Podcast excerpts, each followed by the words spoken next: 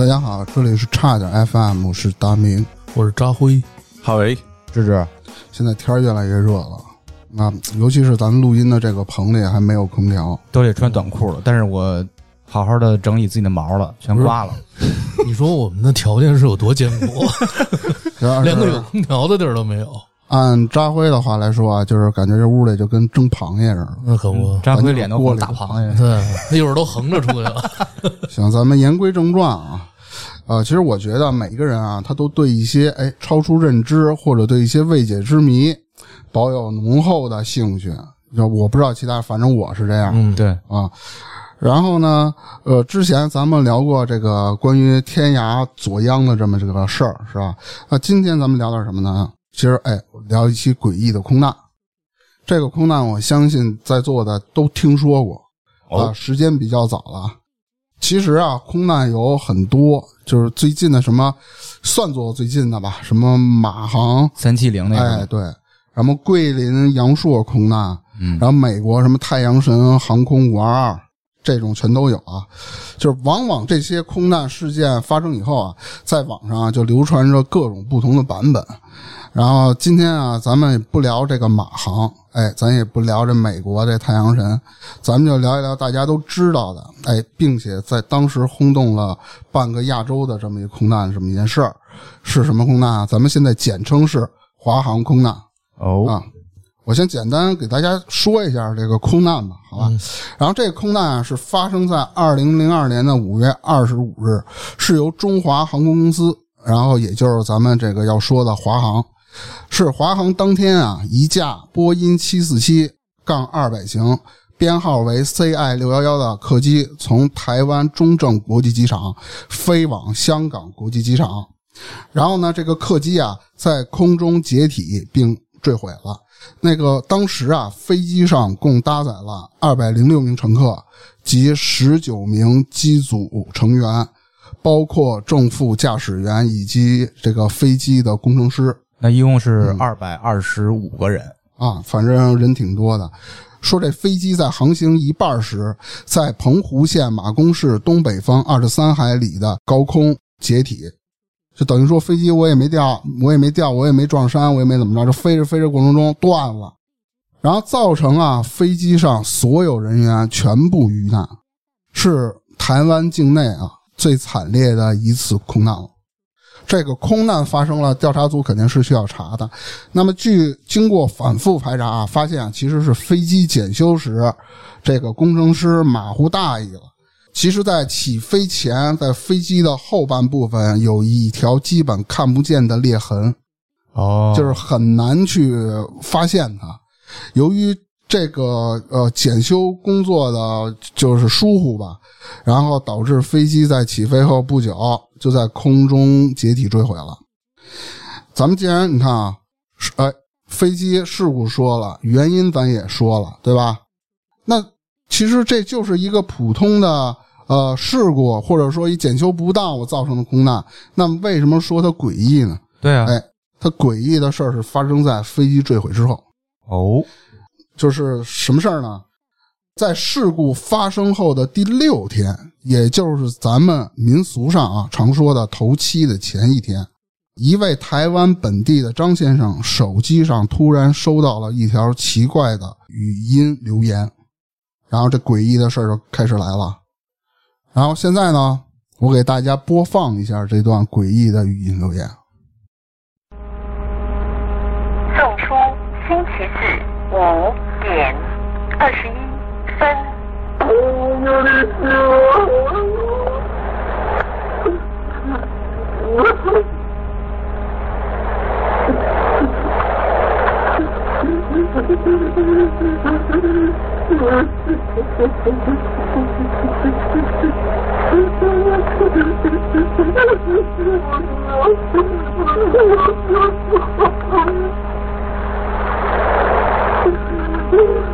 哈哈哈哈哈哈。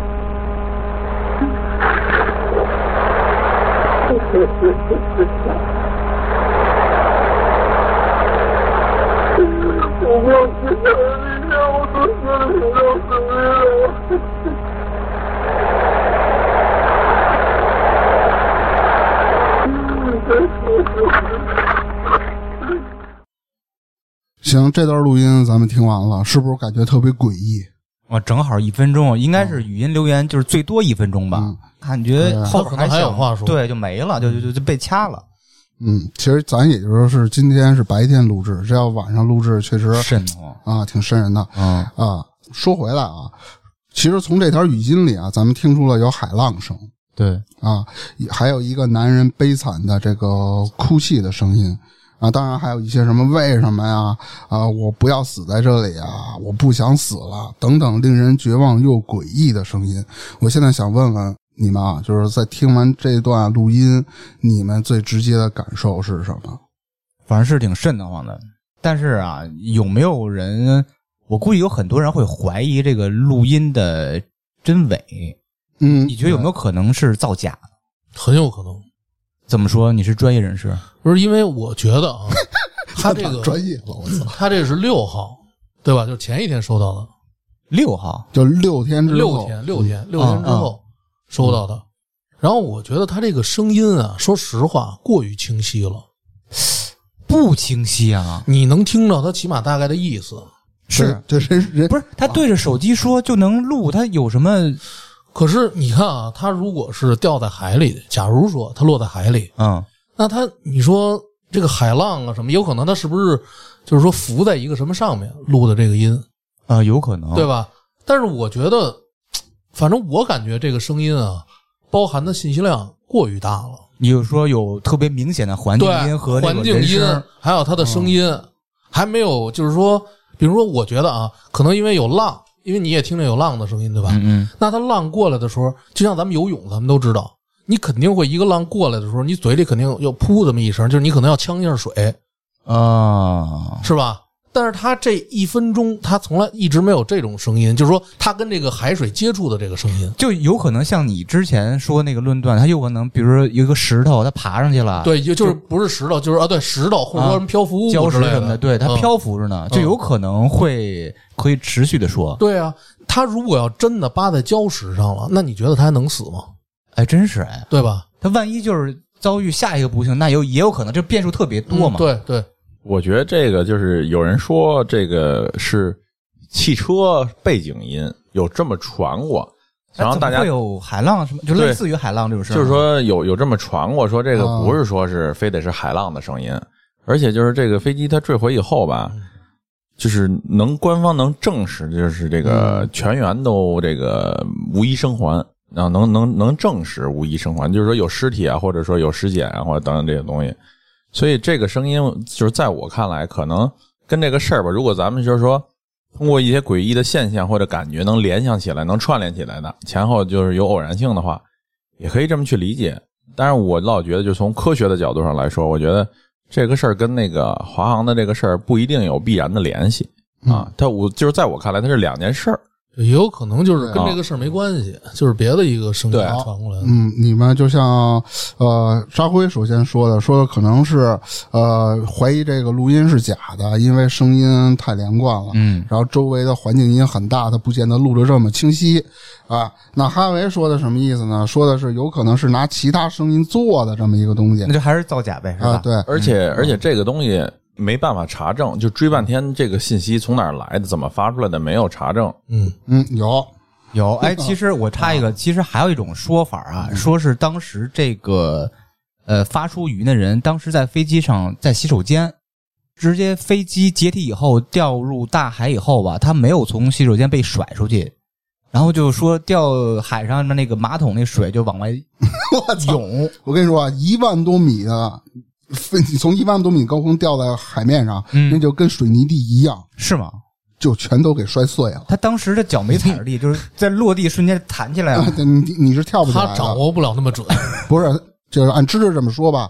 比如说咱们在坐电梯的时候，比如电梯跳冰棍哎哦，坠楼的时候，咱们都想着，哎，快到一楼的时候我跳一下是不是就没事了？啊，我还特意搜过百度，真的，你试了吗？我没试，我特意搜过，说在那种环境下人是跳不起来的，啊因为你是急速往下坠，你啊对对对你你是跳不起来你的惯性是向下的。啊，所以说是不存在知识不不成立这个。个是吧？好，咱再说回来啊，录音大家都听完了。之前我也说过，这录音是发给呃一个台湾本地的一个张先生的手机上。嗯，然后咱再说啊，其实收到短信的这位张先生啊，只是一名普通的市民，他也不是遇难者的家属，就是一普通人。就跟这个事儿没关系。哎，他也搞不明白为什么，哎，这条诡异恐怖的语音留言怎么就发到他的手机里了？然后最初啊，这个张先生只传给了两个朋友，嗯就是我，比如我，我传给了芝芝，传给了扎辉，然后这俩我跟他说好了，你们俩先听，别往外传，就那意思。他也觉得奇怪，分享一下是吧？对，然后没想到啊，很快就传遍了台湾省，然后呢，一个月之后又传遍了整个中国，基本上中国就全都知道这件事儿了。对对对，然后使这次空难啊变成了令人细思极恐的这么一个诡异的事儿。当时啊，收到这条恐怖留言后啊，这张先生就去了一个当地的电信公司查询了几次，都没法查出对方的来电号码，只知道是凌晨五点二十一分发出的。然后他这个张先生认为是不是有人恐吓我呀？你你去骚扰我啊？随后他就报了警啊。警方查到录音发送的时间是飞机坠落的前一天。如果要查记录，就必须要有依据，因为张先生啊不是受害者，他也不是受害者家里的人，所以啊想要调出记录呢是比较麻烦的。然后在警方那边呢，张先生就录完笔录他就走了，所以张先生本人啊也没有能力再追查下去了。但是在一个月之后啊，台湾省有一个华航空难的遇难者家属说，他听了这条语音了，这语音里的声音特别像前不久这个空难罹难的父亲。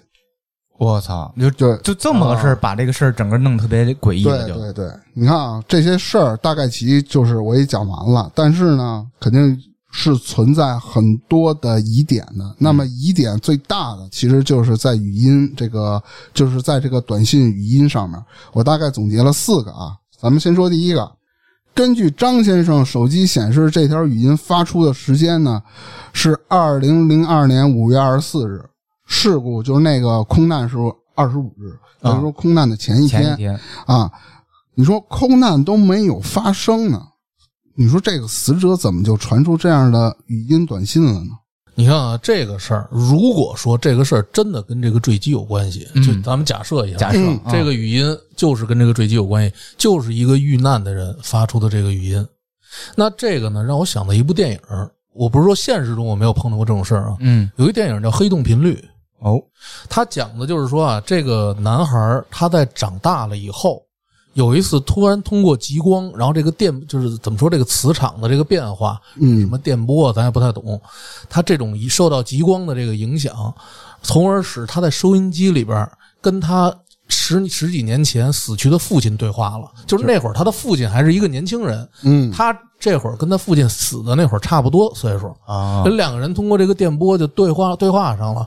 然后呢，就是他通过一步一步的让他父亲来避开一些灾祸，然后使他父亲最后活了下来啊，这电影我看了啊。对，就是讲的这么一个意思。电台救人，对，你说有没有可能这个电波也是经过某种可能干扰或者什么的，哎它啊出现一个，就也可能假设是一个什么平行空间或者一个平行的这么一个电波，我不太懂这怎么说啊？就说这个电波它在头一天就出了，就是它明明是应该是第第二天，嗯但是它的时间是第一天，就啊头一天啊，就就这意思。就跟他那意思就是，这死者嗯。其实是之后发的，但是哎，就特别巧又啊哎，这电波通过什么的干扰，可能哎一下就到有可能面了。往前，又能往后，是吧？对对对。啊。嗯，我个人啊，我个人如果说这件事儿的话，我个人是比较呃赞成说是扎辉说的这个，嗯，但咱咱咱俩说的前提是这个事儿确实有关系的，有关系对对嗯。对。对，只但是你说咱也想不出来他为什么前男就就能收得到呢？嗯嗯。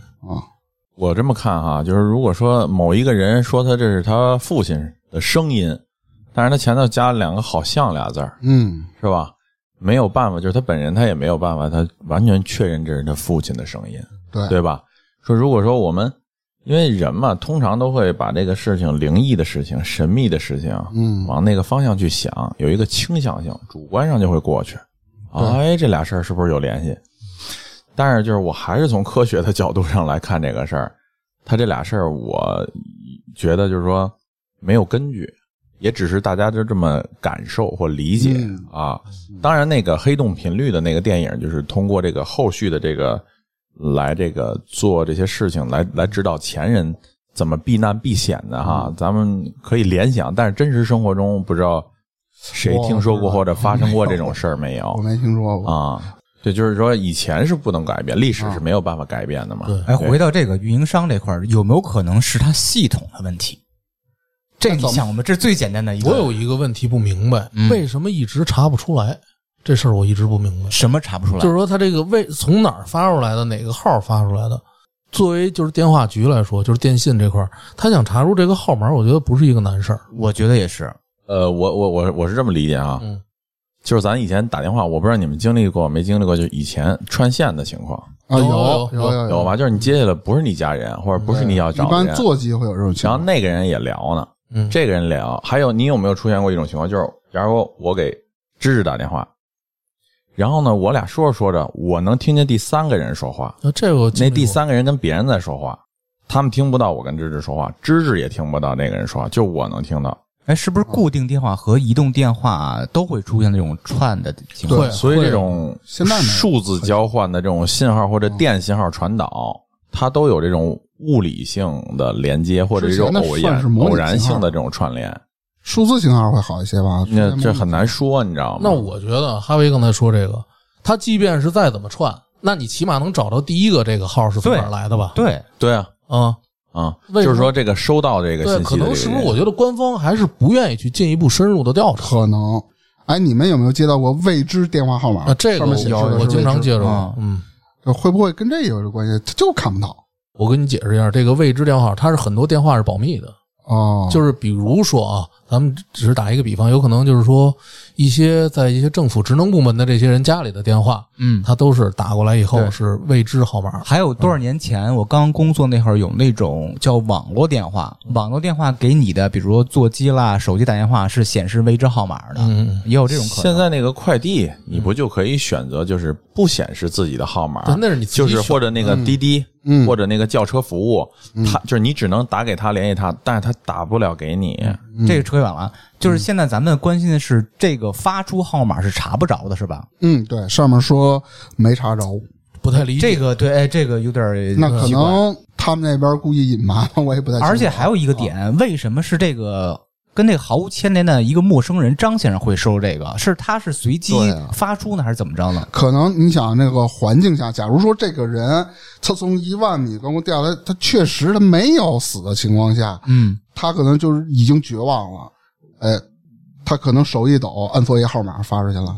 电话本嘛，不不可能的，你如果在那种情况下，第一反应不是打给家人，而是打给什么幺幺九、什么幺二零、你得想，幺这是幺零二零零二年那时候，手机上通讯录，反正我习惯那会儿用通讯录，我就记手机号，我通讯录里也就有两三个人，其他我都按手机号记着。我一般打电话都是直接拨电话号码。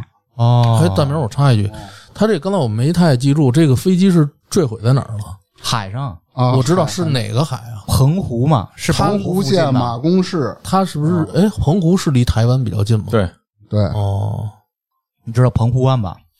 它是向当当当当，它应该是向西南西南方向飞。东北方二十三海里嗯，啊嗯坠毁的。你疑问疑问在哪儿？哦，不是，我是说，要是坠毁在一个别的地方，那为什么要在台湾出现这个像这个语音呢？就是在台湾的这个范围内嘛啊，。对，所以我就解决无线电我这个信号范围内嘛。啊，也就是说，他有可能是想打给别人，自己的家属了、亲人什么的，有可能摁错拨错号了，是那种。嗯嗯，啊我我我觉得就是从首先从那个科学的角度上来讲，从一万多米的高空摔，然后我觉得就是人很快就会丧失意志的。你不用那么严谨科学，他就巧了。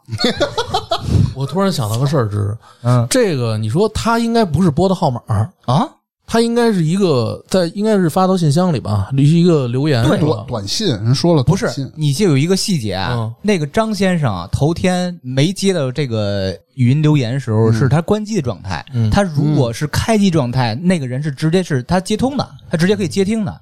嗯为什么有语音留言？因为那个手机关机了，嗯，所以才有留言。那这么说是打的哦电话是吗？打的电话，但是哎，哎我好，这会儿还真有可能，这会儿是我这是我之前看的，就是有人分析这个事儿嘛，是必须在关机状态。但是有一个咱们设身处地想一下，如果你是那个当事人，就是你拨出电话那个人，呃，你在一万多米高空被抛下，你偶然真的是幸存下来，并且手里攥着部手机，这个几率有多高？是应该是极低极低的，是吧？我这都是负的，对，但是真的是万幸你活下来，并且手里真攥着手机，手机还没摔坏，还没进水。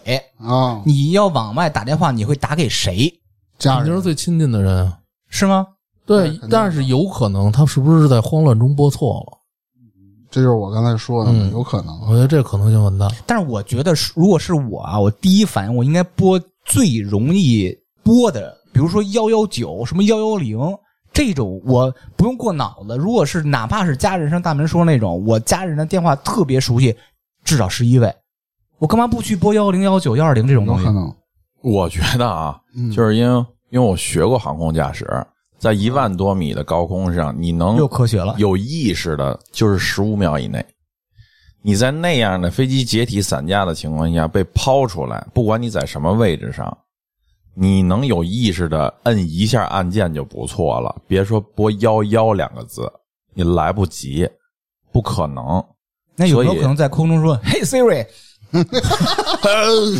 我就黑都没黑完哎，完。我觉得啊，刚才咱们听这个录音的时候，他应该已经处在一种某稳定的状态了。哎就说他已经落下来，在一个地方，或是他，你你那个意思我明白，他应该不是在空中发出的这个，对他不是在空中对，他可能在所以别的，所以别的他现在肯定是处在一个稳定的环境里，对，相对稳定。但是我还是想说一句，就是说这个事儿，它是一定是有联系的吗？对，就是咱们咱们现在是说就奔着他有联系聊这么分析嘛？那它肯定不是在飞机上，那肯定的，肯定飞机上有海浪吗？对，然后它肯定是在一个什么封闭的环境，相对来讲有背景音，而且清楚的。有可能在飞机的残骸上，对，而且以前你听他，你听他这个呼吸，然后这个说话的语气，还能抒发情感。哎，对，说到情感这事儿，咱刚刚都听这个一分钟这个语音和那个背景音什么的，你觉得单从这位男士这种情绪表达状态看，像不像假的？我觉得不像，这一般人演不了。我就听完以后，我就想，连哪些我熟悉的，那些什么老戏骨能演成这样，我觉得他们都行。但是老戏骨谁 给你弄这事儿呀？有所以说这个出发点这能演出来。是，嗯，我觉得好演。来，咱继续说啊，咱展开的有点多了啊。第一个疑点说完了，大家也都发表一些看法啊，那也往后聊了聊，是吧？咱觉得比较可疑的地儿。那我来说疑点二啊，疑点二说是啊，这条语音啊是在空难前发出的。那么张先生怎么就在空难后六天，也就是头七的前一天才收到了短信语音？是不是就是他总不能关机关了七天？啊！你想这个人是、哦啊是吗？我之前看过一个文章，也写这个事儿的，我不知道这个事儿是不是就是融会贯通，大家都会一致认定这个是这种结果。记得张先生说是头天关机，就是晚上，然后第二天就开机了。你意思说开完机以后六天以后才收着，对，嗯，呃，有这种可能，延迟？嗯，有这种可能。他吧，这个首先这个标题就是跟头七联系起来。哎，不是我的，嗯我觉得我刚才还捋回来啊。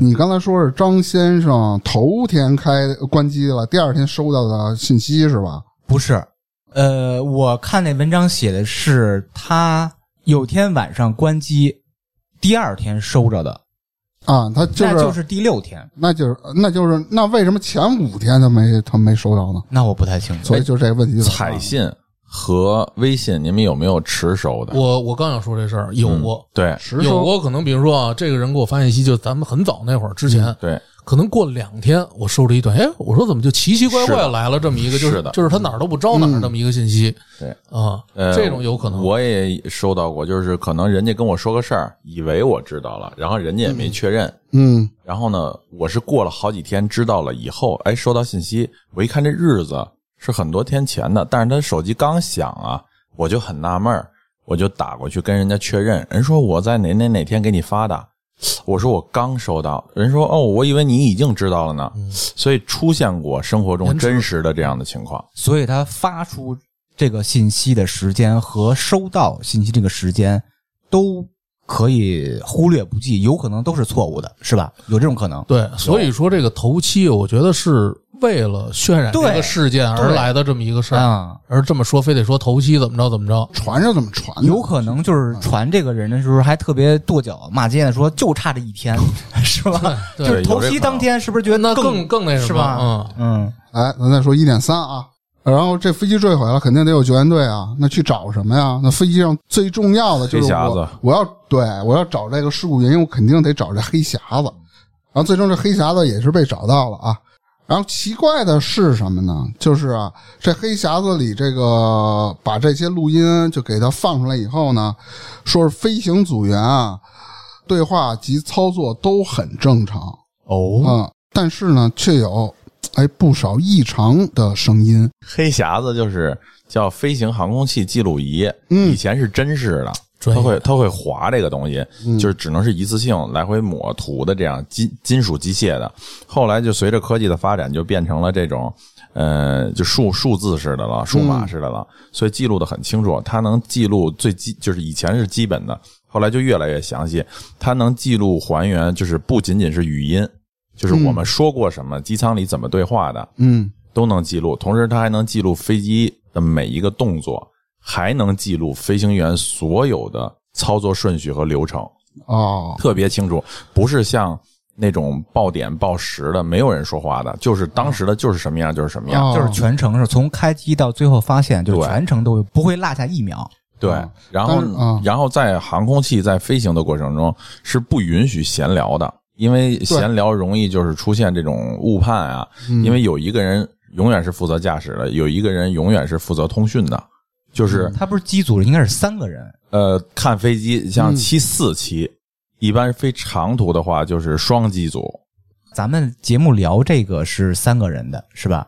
是的，嗯。因为一般都是一个机长，一个副机长。副机长，还一个领航。嗯，如我因为听了是两百型，七四七两百嘛，是很早期的了，都不是很多都是那种电子信号，那个已经服役了二十二年了，我记得有篇文章写过它。算老飞机了吧？啊，它那异常的声音呢，然后呃，我也没把那录音文件我给找出来，反正就是在录音过程中啊，出现了断。就是中间这块断了，然后就是哒哒哒，然后什么咔咔咔的声儿，类似于就是这种。应该是在记录过程中有影响，受到什么信号的干扰了，有这种可能性啊。再说这个疑点四啊，啊，录音啊，嗯就是我我指录音不是黑匣子了啊，是那个短信语语音的那个，在留言里啊，咱们能听出很明显的海浪声音。哎，那么问题就来了啊，之前也是咱们都聊过了，你说这个飞机在一万多米的高空解体后。第一是极度的寒冷，因为你在很高的地方，人是受不了的。第二个是极度的缺氧。你说这个人在这种极端的条件下，你甭说飞机解体了，就漏个窟窿，风钻进来，这氧气不够用，他都很难去生存，更别提人掉到海里了，然后还没有死，又恰巧又捡了一个手机，或者他自己的手机还没摔坏，嘿，还有信号，准这么巧合吗？所以我觉得这个几率不高。这个事儿啊是有可能的，就是巧了呗，我操！因为 您您您给说说，曾经有过这种事儿。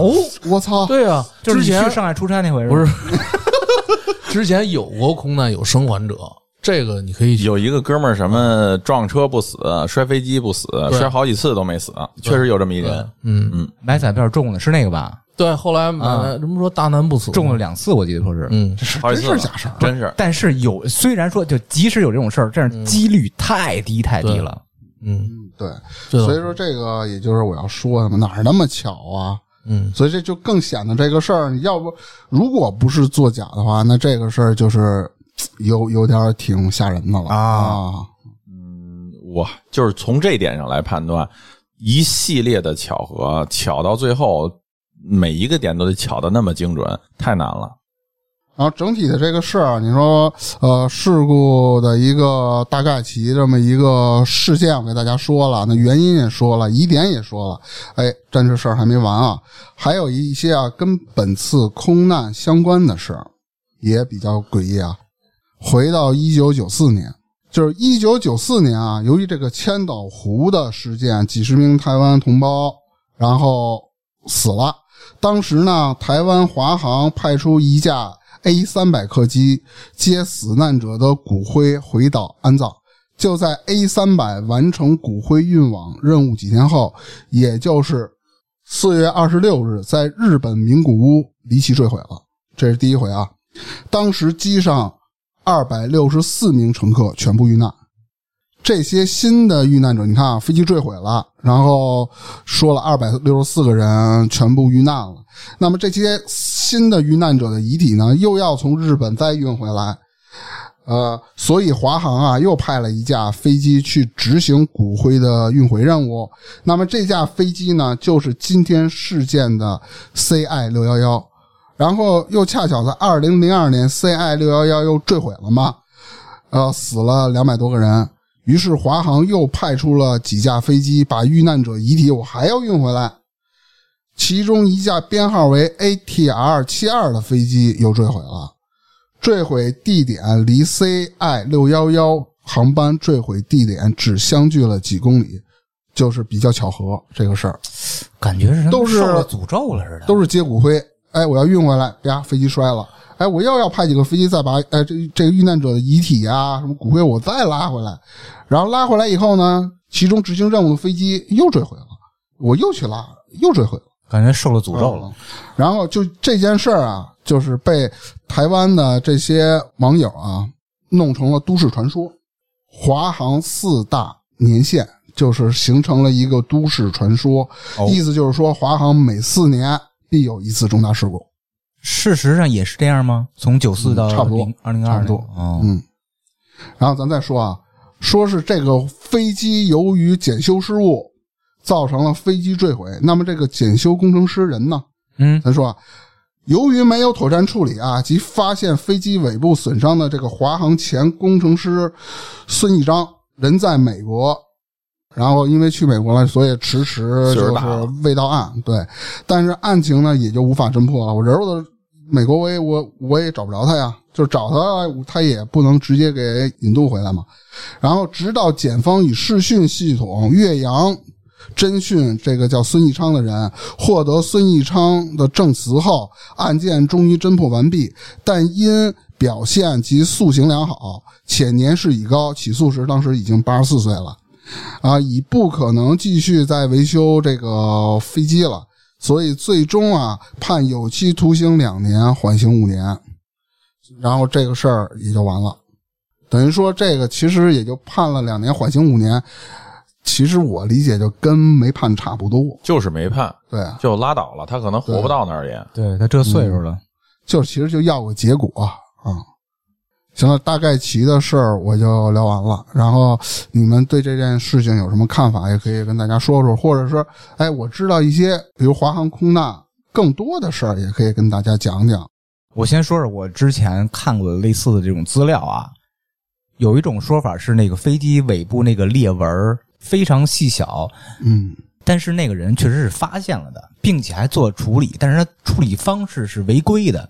比如说，给你举个例子，应该是贴个补丁，就举这个例子啊，就应该贴个补丁，胶条，就类似于这种，它应该贴一个直径，比如说五十米的，啊，但是这是规定，但是它只贴了一个直径二十五米的，就相当于没有完全糊住那种感觉。啊，就是图省事儿了。，对，有这种说法，所以会啊越撑越大，因为有压力嘛，所以嗯出现这种现象。然后就是在那个飞行过程中，他不是说就是在很多的这个空难，尤其这起空难，就是说说没有预警的情况下，然后出现了这种的飞机解体。嗯，你们能想象一下，就结合刚才芝芝说这个，就是这个航空工程师啊，首先他发现这个东西以后啊，他确实他给打了一块金属补丁。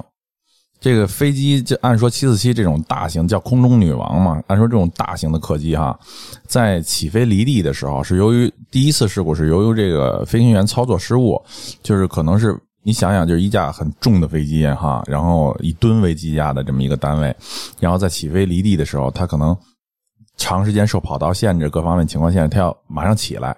但可能驾驶员在这个状态下，速度和空速都没有达到的情况下，就强行抬杆了，就是强行拉杆了，就让机头抬起来了。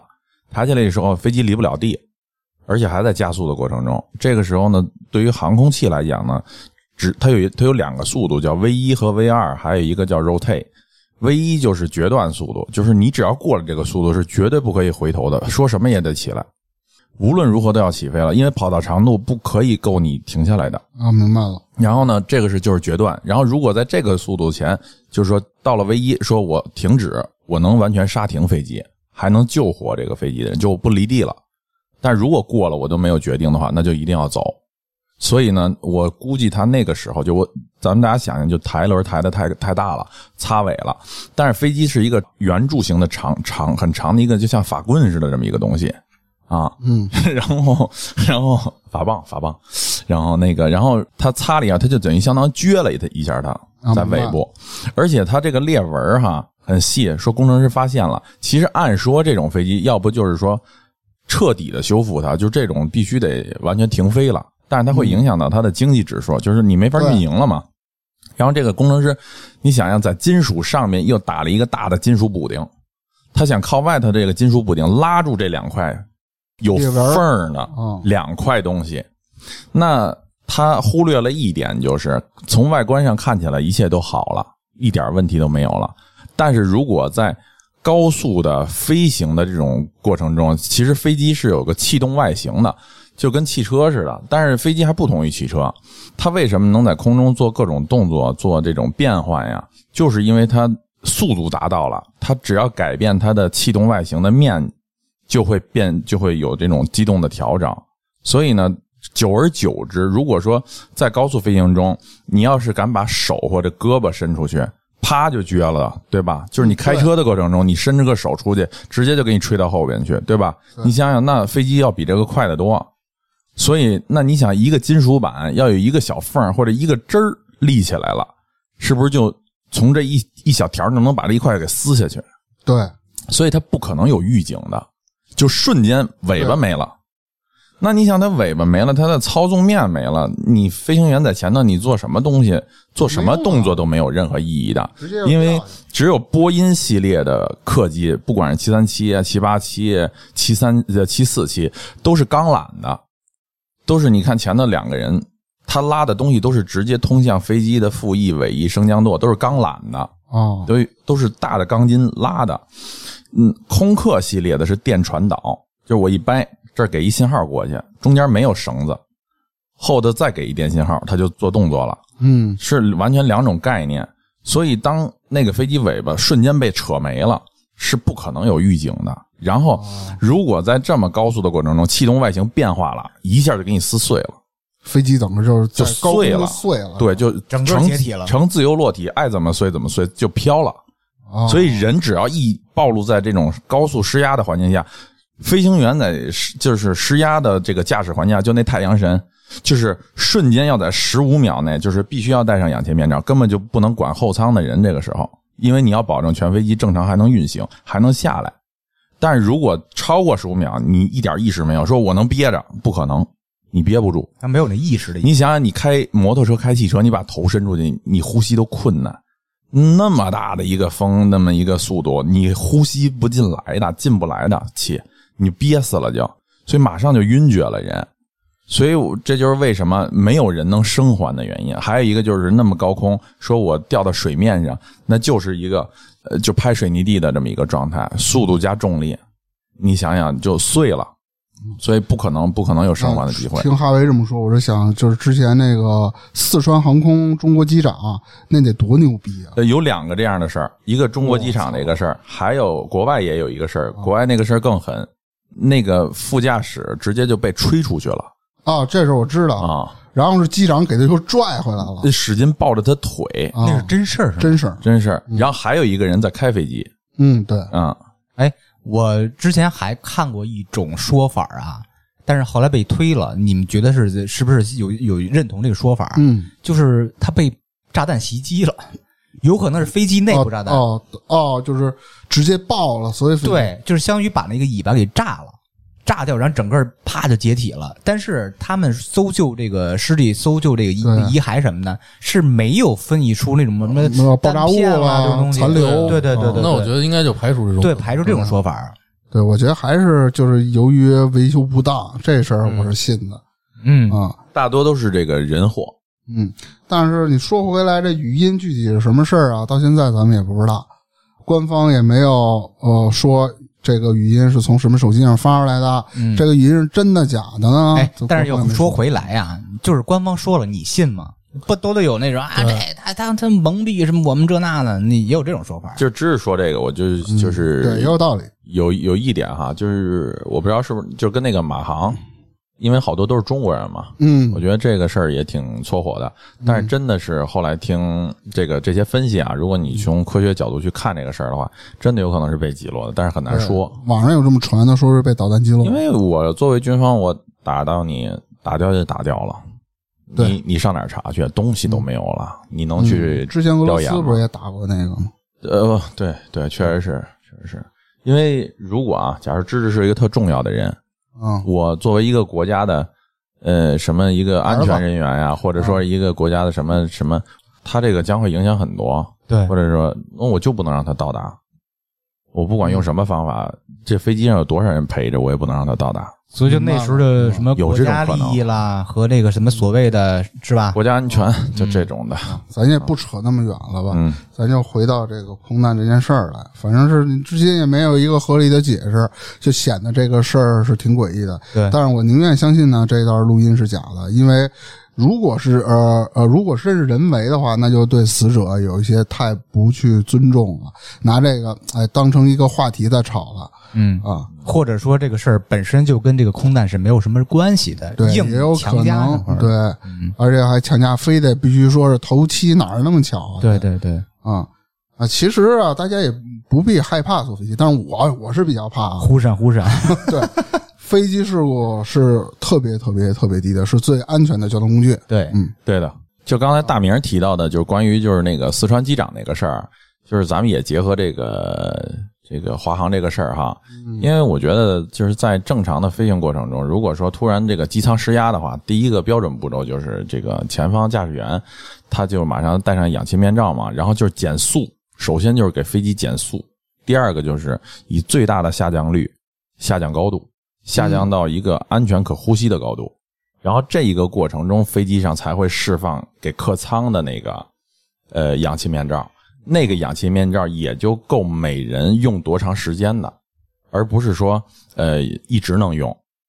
多长时间？嗯，好像是十十几分钟吧，也就可能也就盯这么长时间。因为呃，其实那个飞机顶板，就波音系列飞机顶板，就是驾驶员上的右前方的顶板上是有一个专门的调整气压的这么一个东西，就是客舱气压和驾驶舱气压，它一般都会打到自动，就设备自己就会调节。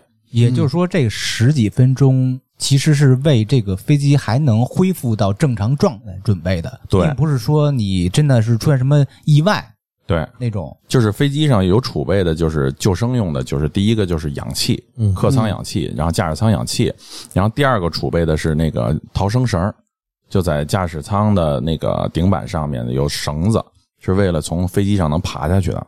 还有一个就是那个消防斧，是为了在就是静止状态下破窗用的。对就这三个东西。然后还有一个就是那个应答机的代码，就是被劫持。哦或者说是有警情，或者说是就像这个四川的这个嗯叫什么六八幺幺四川成都什么的那个，当时四川他他报警的时候，那个喊他谁谁谁成都在叫你，然后就是那个塔台在叫他嘛，然后他没有办法说话，因为一直就是顾不过来现场，他就只能把应答机马上转成相应的那种航空用的代码，然后地面上看到这个代码就能马上知道是被劫了。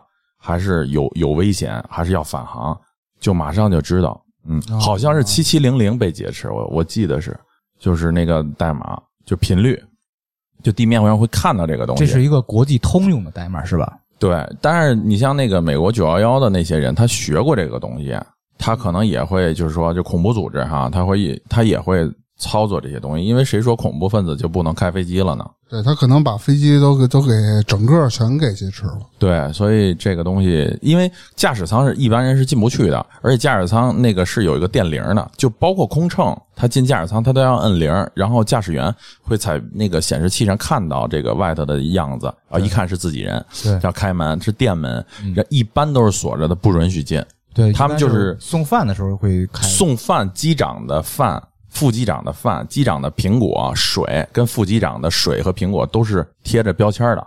这个是机长的，这个是副机长，他俩不能吃一样的东西。啊，就以防有一个倒下，另外可以接班儿对，就现在也不能吃一样。就现在今天哈，就我们在谈这个节目的今天，就是所有的正副驾驶的餐食都是不一样的。然后最要命的，以前哈，就是安全员是没有进入驾驶舱的这个权利的。你可能飞机上有一个安全员，也许是这个带枪的，或者说是带这个电击棒的，然后就是为了安全嘛。但是他是隐藏在乘客里的，啊，你是你是不知道这个人是谁的。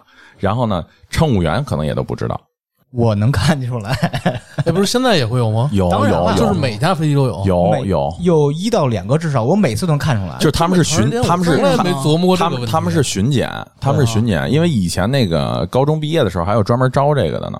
每次坐飞机，我第一件事不是从前面进去往后走吗？嗯。我即使经过自己座位，我也不坐下，我要看一遍哪个是安全员，哪个是 哪，特别明显。你截他去，他们一般是二十多岁的小伙子，他眼神是有一种带尖儿，老瞄你。对，哎，我插一句啊，有一次我坐飞机从伊春回来啊。因为那个机场他那个飞机很少，那机场。嗯就一班，每天就一班。然后上飞机的时候说，他们他们那儿的人就说，就是说他们很多当地的领导说上飞机都打招呼，因为大家互相都认识。等着对，我从那家那次我们回来，除了他们机上的就是几个领导，还有我们的同事，我好像没注意到有别的人。呃那有一般都有安全员，是肯定得有，必须得有，连火车上都有。尤其国际航班、长途飞行的航班，因为它在那个大洋上头有一段时间是静无线电静默的，不是说是这个大洋，就是这个大陆和这个大陆板块中间是有一个海洋中间是有一个没有办法连接的这么一个状态的，它可能有个那么三十分钟、四十分钟是两边无线电都收不到的，所以就是在长途飞行的时候是双机组不一样的餐食配安全员。最简单的例子，咱们现在公共汽车上都有安全员了。啊你想，对他飞机上能没有？地铁，地铁啊，地铁公共汽车也有都，都戴一个那个红色贝雷帽，你想，不知道以为海豹呢。真有那种极端的，或者说诚心就是捣乱的那种分子，那必须有这么一个人。